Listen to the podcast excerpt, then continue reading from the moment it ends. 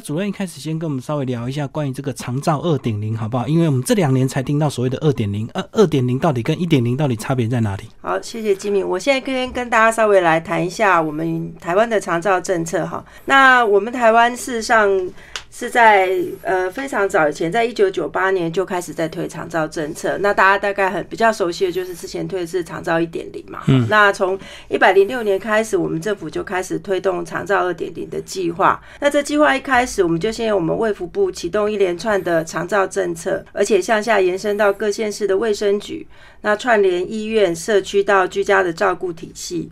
那建构整个社区的整体照顾模式，那透过社区整合服务中心、复合式样弄的长照站，所以发展一个让民众找得到、看得到、用得到跟付得起的照顾服务。那也为了要达到在地老化的终极目标。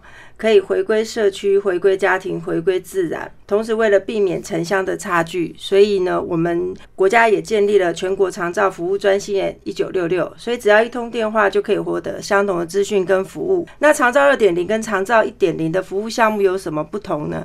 过去在长照一点零，第家在服务的项目项大概就是八项，而在长照二点零，政府呢则是改成了八大项，里面有十七个小项。那这八大项里面呢，有包括居家服务、日间照顾、家庭托顾、交通接送、营养餐饮、辅具服务、居家护理、居家跟社区复健喘息服务、长期照顾机构服务等等。那在这样子的一个绵密的一个一个长照的体系之下，那就可以让我们的那个民众呢，当一旦需要长照服务的时候，就可以立即从出院这一端。连接到社区，连接到回家，都能够得到非常好的照顾。而且目前政府在推广的，就是希望民众到家，我们长照服务就可以跟着及时到家。所以这是我们目前政府的长照政策。那刚其有提到这个终极目标是在地老化，那在地老化它的意义到底是什么？在地老化，因为过去可能医疗资源的分布。还有就是一些社区资源的不足，所以使得很多的长照个案，他一旦老了之后，必须要。被迫迁离他原来的家庭或他原住的社区，到医院或者是各个长照机构。那现在政府在推的在地老化，就希望我们这些社区复合式的服务中心啊，像邻里办公室啊等等，都可以提供长照服务，让我们这些长照的民众可以回到家里，在社区里面呢，他就可以去慢慢的终老，然后呢，就是去去让他能够慢慢的就是享受一些天伦之乐。不用说特别的，待在机构或是医院等等。因为有时候这个人到这个晚年，除了这个呃医疗的一些需求，最重要的是精神层次也是非常重要。那如果说因为过去没有医疗资源这么丰富的话，他就一定要在养老院或者是在呃医疗机构终老，对不对？所以对他们可能是一个更大的一个精神上的一个折磨。对，尤其在我们国人这样的想法其实是更强烈的。对，像我们在长照的时候，我们也会接触到一些的个案，那他即使家庭人力的不足，但是他可能还是会希望把长者留在家里，因为他会担心说，是不是把长者。放在安养护机构，就觉得自己不够孝顺，那长者可能也会有一些被遗弃的感觉。嗯，所以目前政府在做这个在地终老，就希望他们能够在自己原生的地区得到一些资源，然后让他们能够就是说不用迁离自己的原住地。确实，我们看到很多长者如果要被安置在某一个机构，其实他们都会哭哭啼啼，对不对？好像感觉就被遗弃、被丢弃这样子。对呃，然后这个只有过年过节的时候，这个家人才会来看他这样子。对，没错。像很多的，包括年轻人，可能都在国外啊，等等的。对，所以我们在机构也会常常看到这样的一个一个状况。所以我们在机构就是。都会设置一些像这种电脑三 C 的产品，让平常就是长者他可以跟家属利用这样的一个方式去做一些沟通跟联系。所以要达到这样的一个终极目的，那这样就要就要强化社区的资源，以及呃要全面的教育我们每个人的家庭有能力去照顾这个长者，对不对？帮助应该是说帮助我们每个家庭有能力去照顾。当然，这本书的用意就是刚刚我们基民提到，就是教育我们每一个的家人照顾者可以知道怎么样去照顾我们长照。那我们长照个案，如果说他阅读能力还可以的话，其实他看了他也可以知道说啊，要怎么去配合照顾自己。所以这本书的目的呢，就是要这个帮助我们的这个我们家人能够了解这个长照到底需要什么。呃，总共分为三个单元。那第一个单元就是在宅多向度满足台湾照护需求。那第二个单元是在宅安心故我居家照护的一个现场。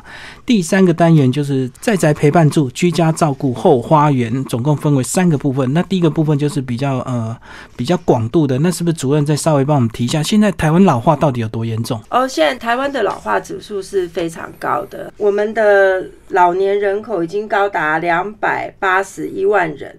嗯，那依照我们国家发展政策发展委员会估计，哈，二零二零年我们的老人人口会达到三百八十四万四千年，哇，二零二五年会逼近五百万人，到时候我们的老年人口将会超过百分之二十，所以到二零四五年的时候，我们每三个人就有一个老人，就会从高龄化社会进入超高龄的社会。哦，就是三成多。对，嗯嗯，等于三个年轻人就要养一个老人家这样子。对对，嗯，是是是。那我们都知道说，其实日本老人这个呃速度比台湾更快，所以我们在定这个所谓的长照二点零是有参考日本或欧美国家的一些政策吗？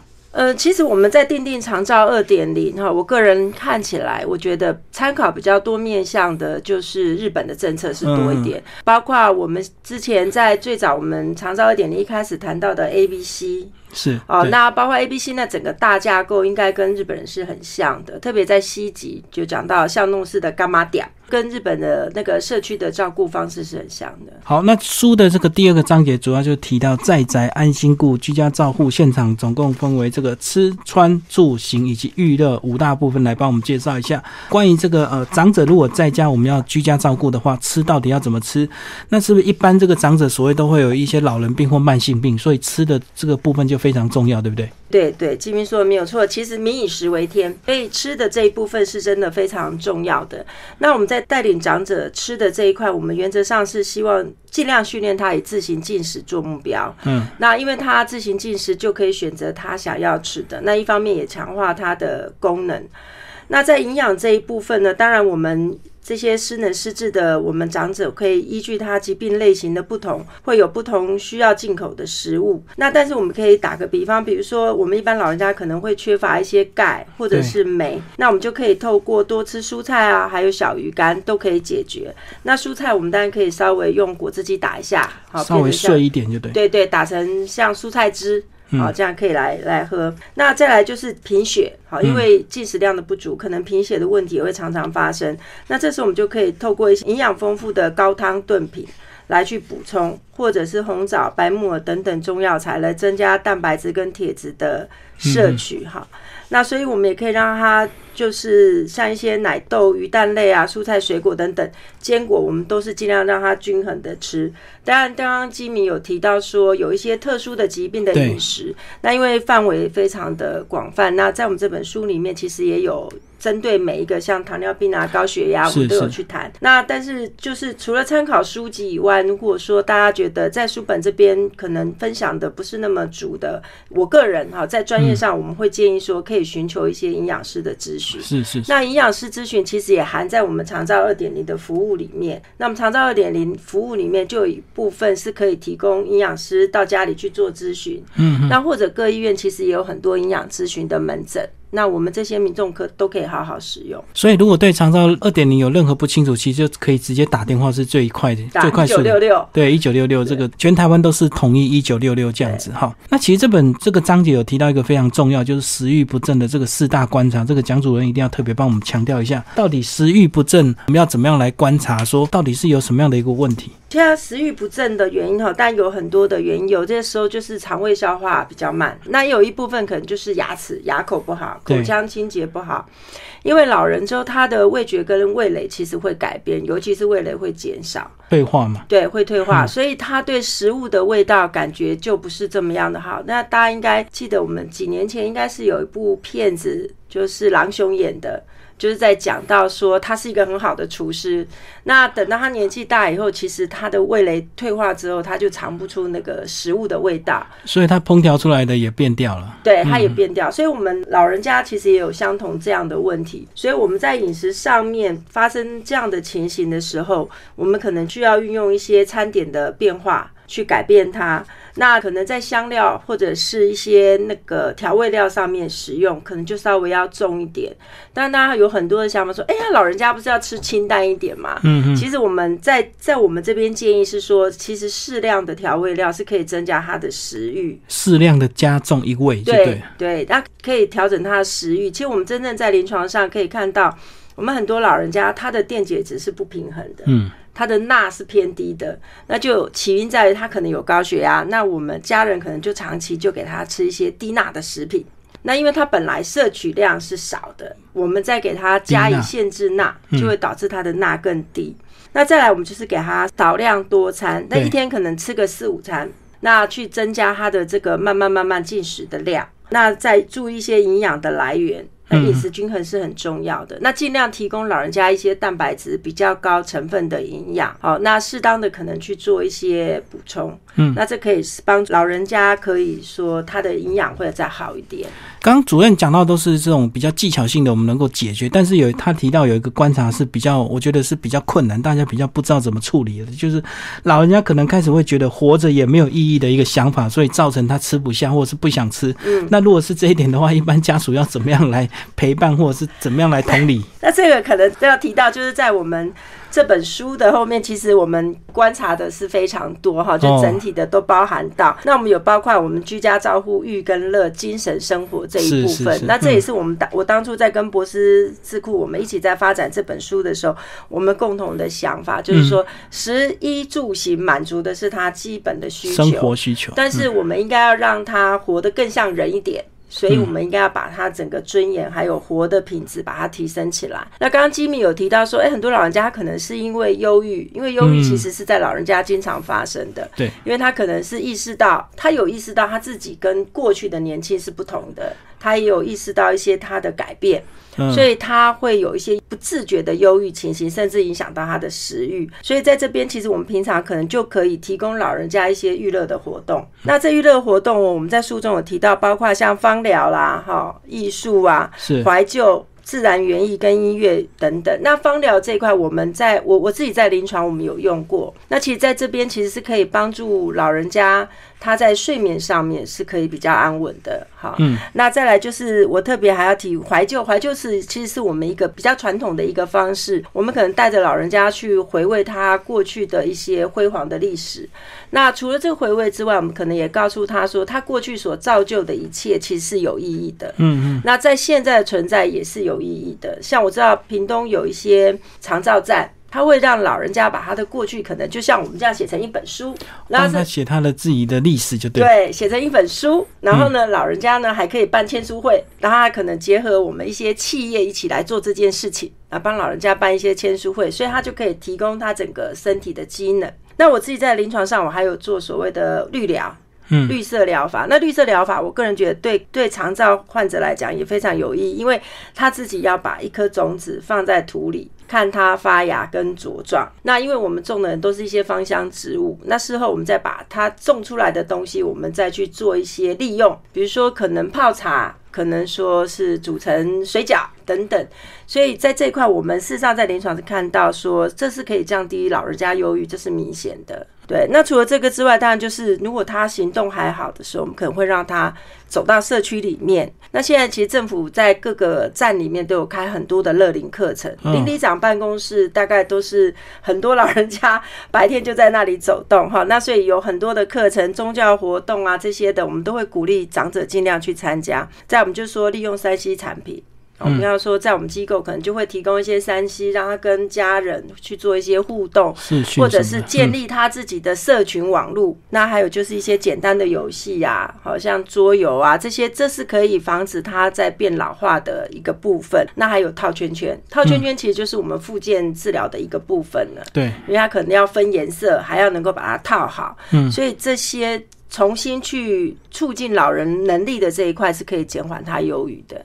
哎，所以照这样讲，好像是老人到了最后，好像感觉就是要把他当做这个小孩子对待跟照顾，对不对？他们走的路好像就是从那种幼儿开始在学习成长的路这样子。对对对，金明说的真的没有错，他很快就能够抓到一些重点。没错，其实就是老小老小，所以我们面对到老人的照顾，就有时候就回来就把他当做孩子一样的去照顾他，但是可能又要再给他多一些的尊重，因为我们的长者他。基本上他可能有都有自己的一些社会经历，所以在这一部分我们要给他更多的自和自尊，不能像孩子，我们让他你坐在这里该怎么样就怎么样，而要透过跟他讨论，那给他一些正向的鼓励，让他愿意去做。带老人跟孩子不太一样的地方。对，如果是小朋友，我们可能就直接要求；那老人家就不能直接要求，他会觉得没有尊严这样子哈。没错，没错。嗯，那我们刚刚讲讲到吃的部分，那其实里面还有这个住啊、行啊、娱乐都有非常详细的一个说明哦。那其实还有一个很重要的一个部分，就是生活辅具的这个部分，这个好像是也可以透过这个政府的一些资源去提供一些呃，不管是补助或者是租借，对不对？不一定要什么都要自己买。对对，其实政府在提供辅具租借或者是辅具才买的一个。补助在长照一点零就有了，嗯嗯，那可能在长照一点零没有那么清楚的让大家知道说政府在这一部分有补助，对，所以导致很多的民众自己花钱去买。那现在政府把这一块通通整合在长照二点零，那我们在出院这一端，病人一旦出院的时候，我们可能就有出院准备服务各管师，那我们就会连接到我们所谓的社区的这个长照中心，对，那或者是我刚刚讲的我们的。社区整体服务中心，那把它连接出来之后，那么他们就会主动告诉病人和家个案和家属说，你可以得到这样的补助，你可以得到这样的服务。所以，我们事实上是可以申请一些辅具，跟一些像电动病床啊、轮椅啦、拐杖啊，哈，或者是长照卧床所需要的抽痰机啊、氧气机，其实都可以得到一些辅具的补助。还有包括居家障碍环境的改善。这个我就想到说，这个差别就是。过去可能资源在那里，你要自己申请，你要自己知道，对不对？那现在就是有居家照顾师主动告诉你，然后提供这些资源整合，你可以办什么这样子。对，我们不只是提供，告诉他说你可以办什么，我们会帮忙去连接这个单位，对对对，来主动找你，跟你说，哎，我现在得到这个讯息了，你是需要这个服务，我过来服务你。嗯，所以。跟过去不同，过去是被动的，但是现在我们这些长照单位是主动的。对，过去就是你要自己会办，你自己要懂，然后你要自己去问，然后等你申请了，人家才会告诉你。如果你不申请，你永远都不知道你的这个有相关的一个福利这样子。对对对，金明说的对。那这个书呢，还有一个部分是讲到这个呃住宅的部分呢。这个因为既然这个要在家这个呃老化，然后就带回家里照顾，那当然你的住家就它的环境就一定要做一些改善，就不能够像我们这个年轻人的。空间或者是小朋友的空间，呃，那这本书里面有提到这个呃居家重点改造术，是不是请呃蒋主任来稍微帮我们提到一下四大空间这个客厅、走廊、卫浴以及卧室到底要怎么来改善？好，那我就稍微来讲一下哈，我们居家四大空间里面的一些改善。那因为我个人就是因着书的内容，我有在另外做一些整理哈。那在这一部分里面呢，我们我想我们要去做居家改善的最大一个重点就是一定要有适当的照明，好像我们。在卧室跟走道都尽量能够加装夜灯，好，所以老人家起床的时候就可以非常的清楚看到，哎，这是走道，那预测在哪边？那再来就是我们可能要避免使用一些高光度跟光滑表面的地板材质，因为老人家视觉是比较退化的。那如果用一些高光度或高光滑的家具跟材质，会产生一些反光。那再讲到居家，我们老人行走通道障碍物的移除，对，那当然能够清空就是尽量清空，如果不能清。空可能就要用比较鲜艳明显的标示去标示说，哎，这边可能有一个家具，有一个什么东西，尽量不要让老人因为这样绊倒。那再来就是高低差，我们经常就是在我们的阳台跟客厅可能会有一个门槛。对，好，所以这个门槛呢，我们也尽量要让这个门槛越低越好，能够尽量做成平面最好，不然老人可能因为他忘记有这个门槛，就很容易绊倒。那再来就是扶手，扶手是很重要的。那扶手加装可能包括走道啦、楼梯、洗手间、椅子、马桶跟床边。我们都希望能够装下扶手，因为这样是可以帮助老人起身跟坐起。那就算老人他今天可能在走路行进当中可能不小心绊倒，他至少有一个抓握力，可以预防、减缓这个跌倒产生的一些冲击跟伤害。那其实再来就是合身的衣裤，像我们我们可以在这边就顺便谈一下，那合身的衣裤是很重要的。那给老人家的衣裤的选择是不能太长，不要太大，当然我们也不要太紧。好，因为太紧，老人家会不舒服。材质就是尽量是柔软的，嗯，好，那穿度要是方便的。那在鞋子也很重要，鞋子就是要止滑的底，那也要能够合脚。好，那如果说那个鞋子不合脚，或像什么拖鞋啦，我们现在那种布鞋鞋啦，其实那个是都不适合老人家的，因为老人家很可能会因为鞋子就跌倒。好，那其实除了这个之外，还有一个就是用药上的安全。嗯嗯，那。如果老人家有同时吃四种以上的药，我们就要看看这些药物会不会影响到他容易发生一些跌倒的情形。嗯，好，那必要时可能也要跟医生讨论。那在这边我要最后最后会提到就是楼梯。其实我们现在还是很多公寓的房子，对啊，老人家很难以避免要上下楼梯。嗯，所以真的发生这样的情形的时候，在楼梯的设计，其实就我们要顾及到，尽量能够去选择街面是踩得稳。然后阶高能够抬得高，就是老人家的脚能抬起来之后能够踩到阶高的，不要太高。那扶手要抓得牢的目标。那阶面、阶梯面呢，跟阶高，事实上最好是能够用色差去表现。那我们在阶面就可以选择比较鲜明的颜色，那阶高就可以用暗色系。那每阶的高度就是不要超过十五公分呐。那楼梯上的扶手设计是有比较特别，到最后一阶的时候是希望那个扶手能够再延长个三十公分，因为其实包括我有时候在晚上下楼梯的时候，下到最后一阶，你都会不晓很难确定自己能不能走到那个是最后一阶，还有没有再一阶。嗯嗯。对，所以那个延长那个三十公分是很重要，因为老人家他可以有一个扶持力。哎，这样是比较安全的。那这代就是我们居家整个环境上面，我们在改造上面要注意的。除了居家改造之外，另外这个书有提到说什么用高科技的这个辅具来协助，因为我们有时候并不是这个呃有办法二十四小时都随时陪伴在老人家身边。那他的身上是不是也可以加装一些东西？包括我们也有提到一些智慧衣啊，这个智慧衣还能够侦测他身体的一些变化，这样子。对对对，其实现在我就我所知道，就是我们国内应该有在发展这个智慧的的技术哈。但是老实说，因为我个人是还没有看过，对，那我就就我在书上面是有做了一些介绍哈。那但是我可以就我们在临床上面，我们实际可以用到的一些高科技的东西，可以跟大家聊一聊。是，那其实像现在大家应该都知道，就有所谓的智慧手表。嗯，好，那这个智慧手表其实方便的，我们就是做定位。那也有智慧项链，所以呢，其实这些穿戴的配饰呢，都可以做老人家，像特别是失智症的老人家哦。如果他们走失的话，就可以用 GPS 定位，很快家人就可以知道他到什么位置哈。那这个其实是有好帮忙，因为像我母亲过去在的时候，因为她有失智，嗯，所以呢，经常呢。就会有某家医院打电话告诉我说：“哎，你母亲现在在在在哪里？又跑到哪里去？”或者我回到家里就看到母亲不见了，然后就开始急着找，就开始每家医院问。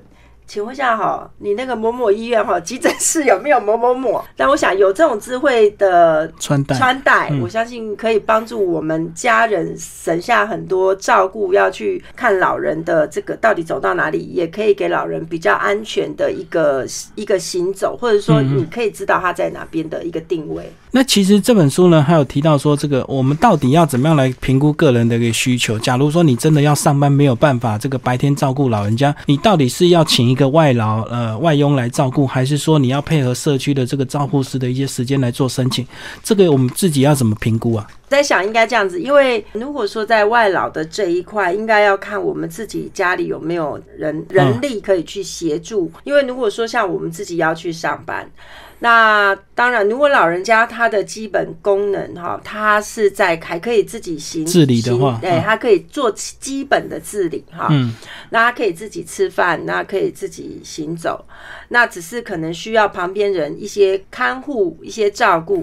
那但现在目前在社区有所谓的日照中心，对，啊，那也有部分的单位是有提供所谓的喘息服务，或者是日托、临托。嗯嗯，那这实际上我们可以去做帮老人家做这样的一个。选择让他在日照中心日托或临托。那如果老人家的功能又更退化了，他可能需要比较多的协助，好比他可能他可能没有办法听得懂人家去告，就说大家跟他沟通的项目或内容，有时候失智到很严重的时候，或者甚至他就是在。在环境当中，他就很容易走失的对，哦。那甚至有的更严重，可能要卧床的。那这一部就行动不分当然，，嗯，如果家庭又没有适合的人力可以来配合照顾的时候，可能就需要请一个人在家里面照顾。所以这个主要就是看你这个老人家他的一个程度就对了，才去评估你属于你个人家庭的一个需求这样。对对对对嗯嗯嗯，其实是应该是这样对。是对。好，那最后那个蒋主任来帮我们总结一下这本书好吗？这本书的这个当初这个写的这个阅读群，就是针对家里有需要照顾老人家的这个呃家庭给他们看的吗。对对，其实我我在跟博士智库我们在一起在讨论这本书的时候，我们就在思考说我们要走哪一个方向。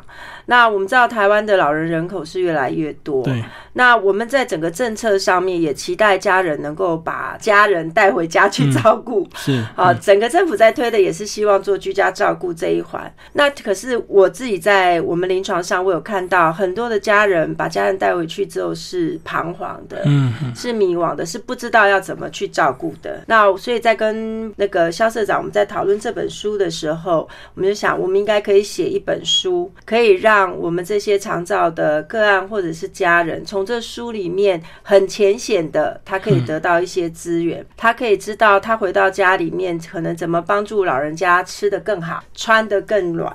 那住得更舒服，走得更稳健，嗯嗯，那最后呢，也可以在家里面安安心心的终老啊，做到家人跟长者都能够无憾的一个生活。所以这是我们在写这本书的一个用意。所以我们在书里面的用字遣字，其实我们都非常的小心。嗯，我们避开了很多的专有名词，因为这是我们当初在讨论，因为太多的专有名词。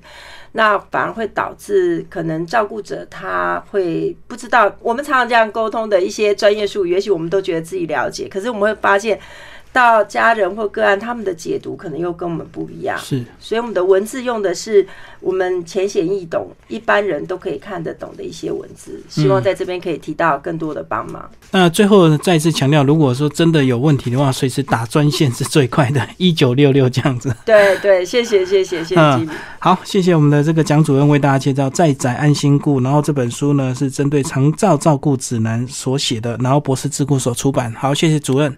谢谢金明，谢谢。